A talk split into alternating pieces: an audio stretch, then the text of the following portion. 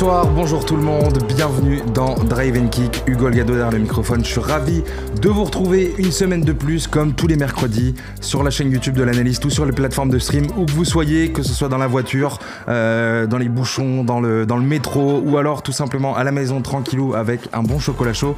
J'espère que vous avez passé une excellente semaine depuis mercredi dernier. Euh, voilà, il y a eu pas mal de trucs là en basket, on a eu le MLKD notamment plein plein de choses à raconter. Euh, de quoi on va parler aujourd'hui, les amis euh, Je sais pas si vous l'avez vu, mais du côté des Nets, il y a un peu de merdier, donc on va un peu reparler des Nets, euh, puisque Monsieur Kevin Durant s'est blessé récemment, et donc il y a plein de questions à se poser, beaucoup beaucoup de questions à se poser, et donc et donc on va on va se pencher sur le sujet sur le sujet aujourd'hui. Avant de commencer, les amis, je vous invite à nous rejoindre un peu partout sur les réseaux sociaux. Les trucs s'affichent juste en dessous, c'est l'analyste FR tout attaché, et bien évidemment pensez à aller checker un peu le site euh, pour, euh, pour ceux qui aiment euh, bah voilà, lire des articles, des bons articles.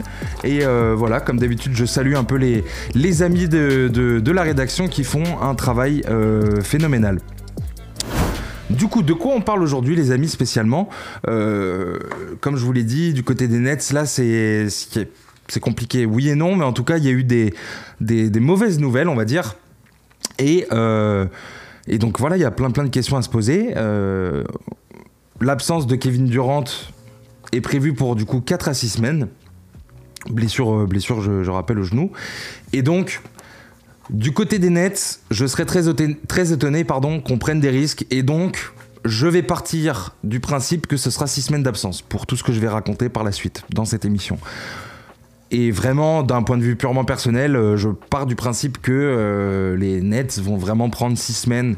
S'ils ont dit 4 à 6 semaines, voilà, je pense que tu n'as aucun, aucun risque à prendre du côté des Nets, surtout avec monsieur, euh, avec monsieur Kevin Durant.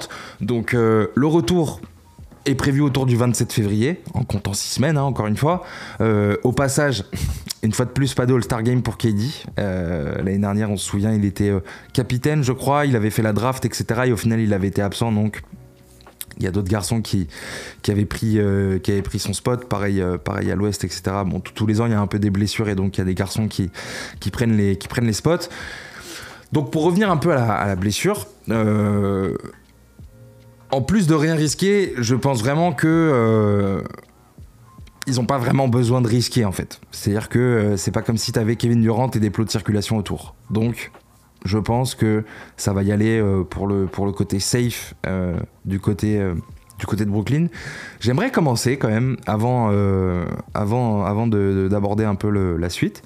J'ai vu une stat que j'ai trouvée assez folle récemment à propos des, à propos des Nets.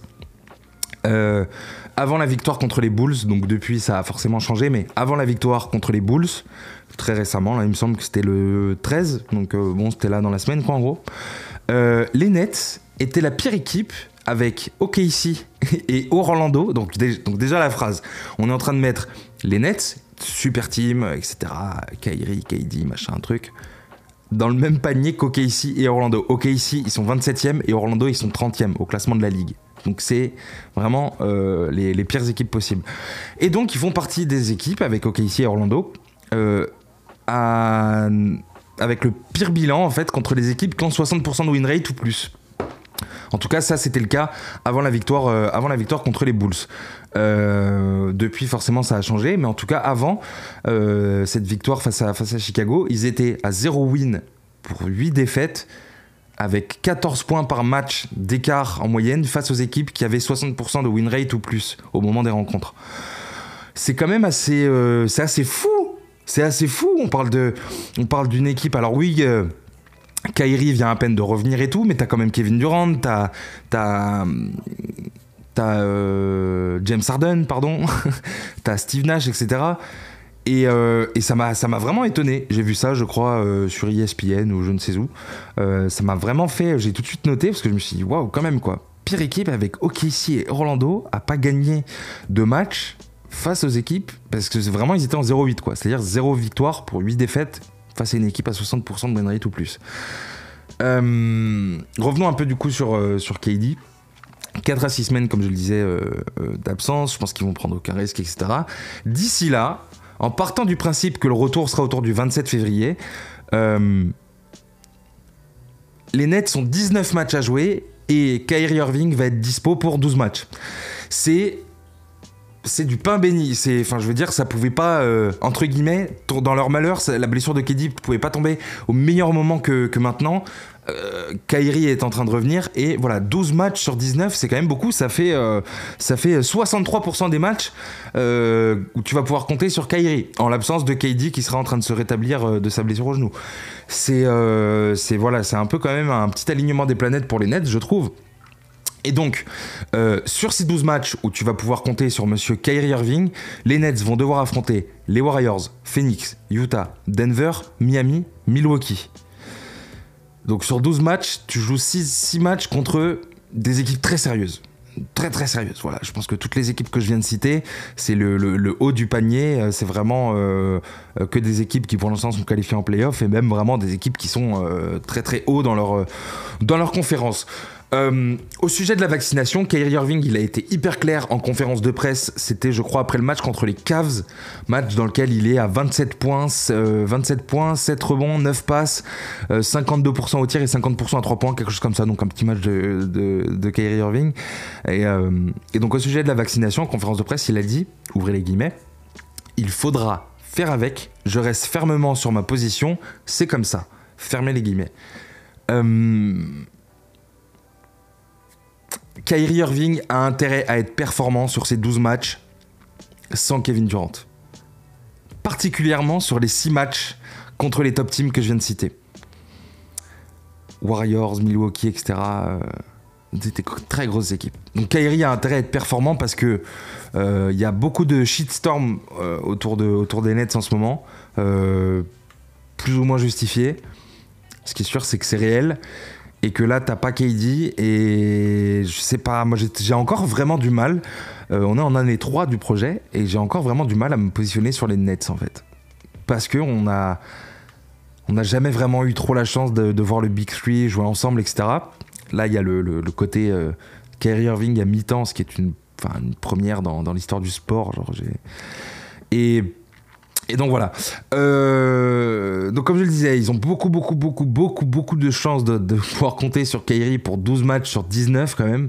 Euh, et d'ailleurs, je crois que j'avais compté si Kevin Durant revient vraiment seulement après 4 semaines, ils ont genre, je crois, sur 12 euh, matchs ou enfin un peu moins, mais en gros le, ratio est encore plus impressionnant où Kyrie peut être là. Donc ils ont vraiment beaucoup de chance. Euh, pour les, pour les 7 matchs pardon, à domicile sans Kyrie Irving, tu vas affronter notamment les Lakers et Denver. Alors pourquoi je mets les Lakers dans les équipes sérieuses que tu vas affronter? Euh, Oui, en ce moment, ils sont vraiment pas ouf ouf. Moi-même fan des Lakers, j'ai un peu le démon de ce qui se passe euh, en ce moment.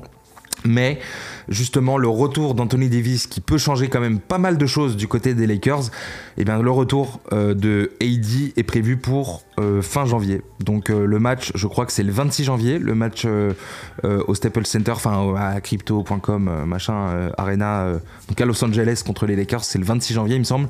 Donc potentiellement, tu vas jouer des Lakers quand même beaucoup plus sérieux et beaucoup plus forts que ce qu'ils ne sont actuellement. Donc sur les 7 matchs, euh, non pardon, c'est les matchs à domicile, donc c'est pas la crypto, mais euh, voilà, vous avez compris. Lakers et Denver. Donc quand même, mine de rien, sur ce span de 19 matchs, tu as 8 matchs où tu dois affronter des très grosses équipes, et dont sur ces 8 matchs, tu as quand même 6 matchs où tu peux compter sur Kyrie. Vraiment, je le répète, mais ils ont énormément, énormément de chances que ça se passe comme ça. Parce que... Euh, puis je veux dire, c'est pas comme si Arden il était en train de faire sa meilleure saison en carrière. Donc euh, il est, je trouve, loin de son potentiel. Euh, voilà, il y a toujours cette espèce de nonchalance, cette espèce de, on a l'impression qu'il est hors de forme ou qu'il a pas envie. Enfin, c'est vraiment, euh, c'est vraiment bizarre, mais en tout cas, en tout cas, c'est comme ça. Et je trouve du coup que dans leur malheur, ils ont un peu de chance. J'ai fait un sondage sur Twitter qui va s'afficher juste maintenant sur votre écran. Et en gros, la question que je vous ai posée, c'est selon vous, les Nets sans Kevin Durant sont-ils capables de maintenir leur niveau jusqu'à son retour? D'ici là, les Nets, comme je le disais, ont 19 matchs à jouer, dont 12 en la présence de Kyrie Irving. Et je trouve ça quand même assez ouf, assez ouf. Euh, les résultats du sondage donnent 46% pour oui et 54% pour non. C'est-à-dire que vous êtes en majorité euh, vous êtes une majorité à penser que non, les Nets vont être incapables de maintenir leur niveau de, performance, de, résultats, etc. même en sachant que tu, vas pouvoir compter sur Kyrie Irving pour 12 matchs sur 19 c'est quand même euh, c'est quand même assez fou. Bon, j'ai fait le sondage sur Twitter, donc je pouvais pas faire un tweet euh, long comme le bras pour expliquer que tu jouais des top teams, etc. Et qu'à domicile c'était un peu plus chill. Même ça avait les Lakers et Denver, mais voilà potentiellement les Lakers c'est pas si fou que ça, etc. Bref. Vous êtes quand même en majorité 54% à dire non. Je pense que les Nets vont être moins performants, ils vont gagner moins de matchs. Moi, je vous avoue que je suis un peu plus peut-être indécis, mais en tout cas, je pencherais plutôt du côté du oui.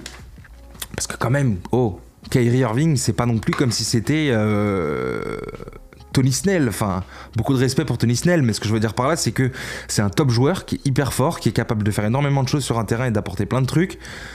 Je veux dire, les stats que je vous ai donnés euh, sur le match contre Cleveland, le mec il est en 27-7-9, à 52% au tir, à 50% à 3 points. Alors que Cleveland est une. Peut-être pas une top team, c'est peut-être pas le bon mot, mais Cleveland est une équipe sérieuse. Cleveland est une équipe qui a euh, de plus en plus de prétentions, euh, qui a un fond de jeu, qui joue bien, ils ont des bons joueurs, ça se passe bien, le groupe vit bien, etc. Donc il lâche quand même ce genre de perf contre des équipes comme ça et surtout que les, Cavs, euh, il me semble que au niveau des ratings, c'est quand même pas tout mal. Je vais vous donner ça à l'instant. Hop, NBA Advanced Stats, defensive rating, Cavs, ils sont troisième au defensive rating les Cavs. Et Kyrie fait ce genre de perf alors qu'il joue quasiment pas depuis, euh, depuis euh, l'invention de l'eau chaude. Donc, comme voilà. Moi, je suis un peu plus euh, mitigé que vous, voire plutôt du côté du oui, mais pourquoi pas. En tout cas, ce qui est sûr, c'est qu'il y a quand même une tendance qui est quand même. On est quand même proche du 50-50 dans le, dans le, sondage. Et. et c'est quand même assez, je trouve, représentatif de ce qui se passe à Brooklyn de manière générale, je veux dire. C'est-à-dire que t'as une équipe qui est archi forte, mais en même temps difficile de se projeter dessus.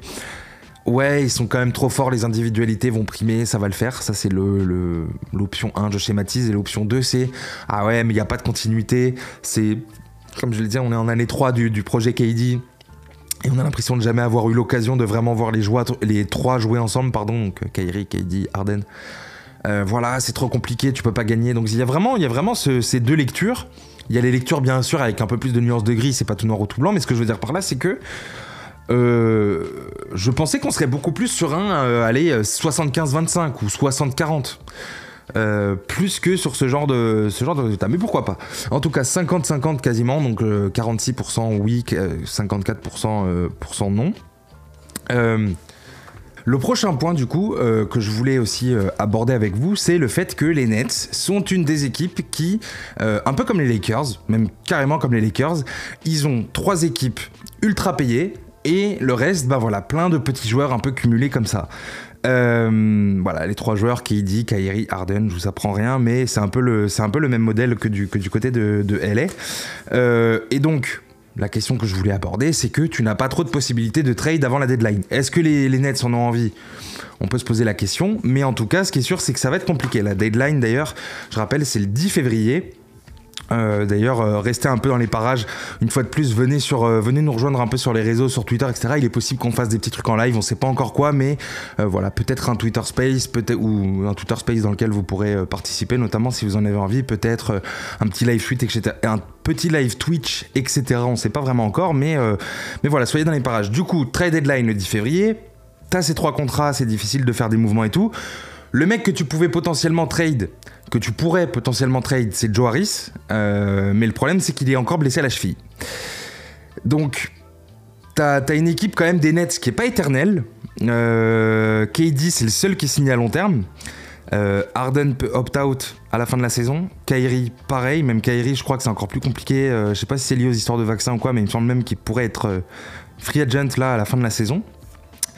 Euh, je rappelle quand même que Kenny Atkinson avait été viré après 62 matchs. Euh, sans avoir eu la chance de coacher KD, alors que c'est pourtant lui qui avait installé quand même une certaine culture euh, à Brooklyn et qui avait quand même construit l'avant Big Three là, l'avant projet KD. il a été tège vraiment au bout de 62 matchs et, et voilà.